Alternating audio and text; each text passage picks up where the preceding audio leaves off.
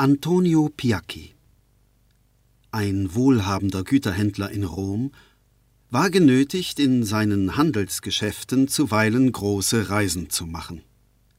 Er pflegte dann gewöhnlich Elvire, seine junge Frau, unter dem Schutz ihrer Verwandten daselbst zurückzulassen. Eine dieser Reisen führte ihn mit seinem Sohn Paolo, einem elfjährigen Knaben, den ihm seine erste Frau geboren hatte, nach Ragusa.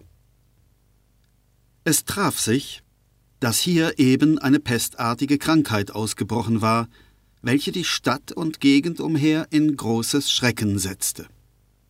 Piacchi, dem die Nachricht davon erst auf der Reise zu Ohren gekommen war, hielt in der Vorstadt an, um sich nach der Natur derselben zu erkundigen. Doch da er hörte, dass das Übel von Tage zu Tage bedenklicher werde und dass man damit umgehe, die Tore zu sperren, so überwand die Sorge für seinen Sohn alle kaufmännischen Interessen, er nahm Pferde und reisete wieder ab. Er bemerkte, da er im Freien war, einen Knaben neben seinem Wagen, der nach Art der Flehenden die Hände zu ihm ausstreckte und in großer Gemütsbewegung zu sein schien. Piacchi ließ halten, und auf die Frage, was er wolle, antwortete der Knabe in seiner Unschuld, er sei angesteckt, die Häscher verfolgten ihn, um ihn ins Krankenhaus zu bringen, wo sein Vater und seine Mutter schon gestorben wären.